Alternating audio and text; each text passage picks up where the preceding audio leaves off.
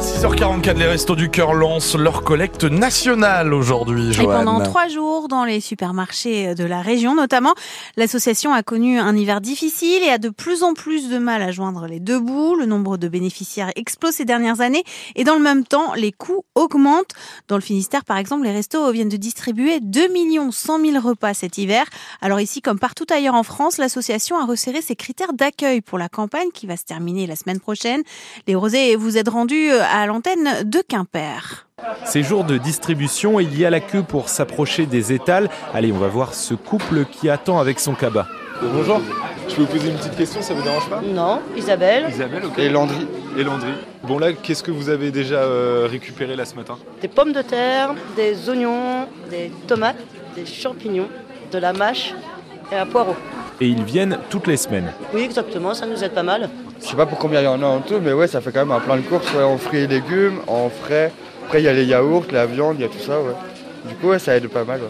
Ça voit que ça fait la semaine. Au début de l'hiver, ils se sont demandé s'ils allaient encore pouvoir venir avec les critères d'accueil durcis. Toi, t'as failli pas passer Ah, moi, j'ai failli pas passer. Et je me suis beaucoup posé la question parce que je me suis dit, je serais quand même en difficulté si on me refuse. Bah, j'aurais été vraiment en galère en fait. Donc, euh, ça dépanne beaucoup.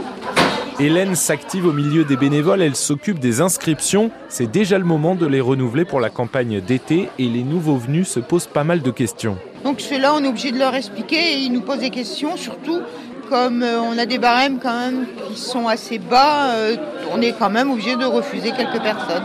Loïc Spagnol, le président des restos dans le Finistère, a des regrets sur cette campagne d'hiver. Il est fort dommage que certaines personnes qui étaient accueillies se soient autocensurées.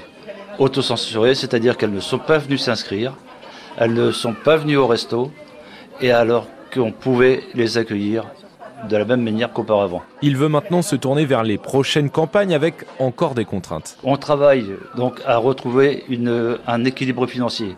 Tant que cet équilibre financier ne, ne, sera pas trouvé et surtout pérenne, on ne pourra pas donc euh, évoluer au niveau de, donc, de l'aide alimentaire. Les Restos du Cœur à Quimper comme ailleurs ont donc plus que jamais besoin des dons pendant la grande collecte nationale organisée dans les supermarchés tout ce week-end jusqu'à dimanche. Merci beaucoup Léo Rosé. Il est également possible de donner en ligne via le site don avec un s.restoducoeur.org.